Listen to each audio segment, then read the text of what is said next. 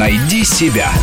Интересные профессии с Аллой Волохиной. Иллюзионист, фокусник, престидижитатор. Человек, который способен выбраться из любых оков, как Гудини, останавливает время, как Ури Геллер, проходит через китайскую стену или крадет статую свободы в Нью-Йорке, как Копперфильд, удивляет людей, как граф Калиостро. Ну или хотя бы способен развеселить компанию друзей. Видите эту вилку? Хотите, я ее съем? Сделайте такое одолжение.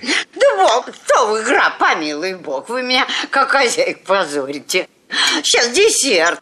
Да, это от души. Замечательно. Достойно восхищения. Ложки у меня пациенты много раз глотали. Не скрою. Но вот чтобы так, за обедом на десерт и острый предмет, за это вам наша искренняя сердечная благодарность. Если вы думаете, что профессия фокусника редкая, то ошибаетесь. Только в Международной ассоциации иллюзионистов с главным офисом в Нью-Йорке зарегистрированы 37 тысяч фокусников со всего мира, а сколько еще неучтенных чародеев по всей земле.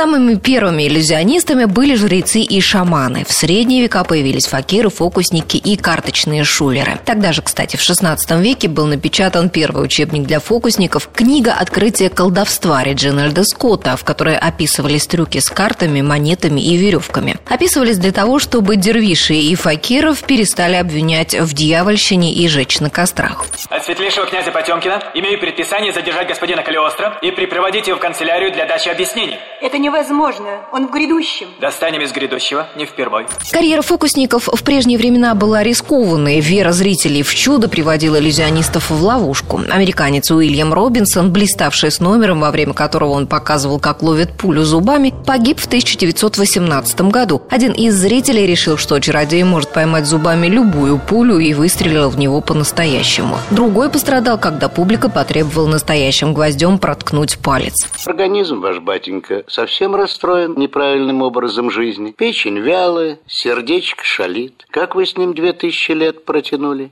Не пойму. Кончать надо с хиромантией, дружок. Пальцами скрить, вилки глотать в нашем возрасте уже не годится. Сегодня никого не удивишь, если ты достаешь яйцо из уха или зайца из шляпы. Хотя для выступлений на корпоративах сойдет. А вот на серьезных шоуменов-фокусников работают целые команды постановщиков и техников. Залог успеха номера всегда был и будет в его зрелищности, безупречном техническом исполнении и, самое главное, в артистизме фокусника. Мало придумать трюк, надо уметь его подать, заинтриговать и очаровать. Красивая ассистентка в неглиже тоже не помешает.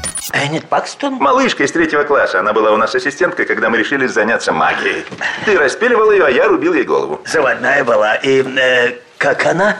О, прекрасно. Даже шрамы уже незаметны. И она толще моего слона. Начинать готовиться фокусники лучше с самого детства, тем более, что в любом магазине игрушек можно купить специальные наборы. Конечно, юный волшебник дома – это всегда большой урон. Ну, что делать? Жить рядом с чародеями всегда было непросто. В интернете можно найти советы бывалых фокусников молодым, даже о том, как уговорить родителей отстать с пожеланиями готовиться в институт и бросить заниматься ерундой, или успокоить жену, которой не нравится увлечение мужа. Ведь фокус Фокусами можно подрабатывать на корпоративах или свадьбах, крепить доходом от иллюзий семейный бюджет.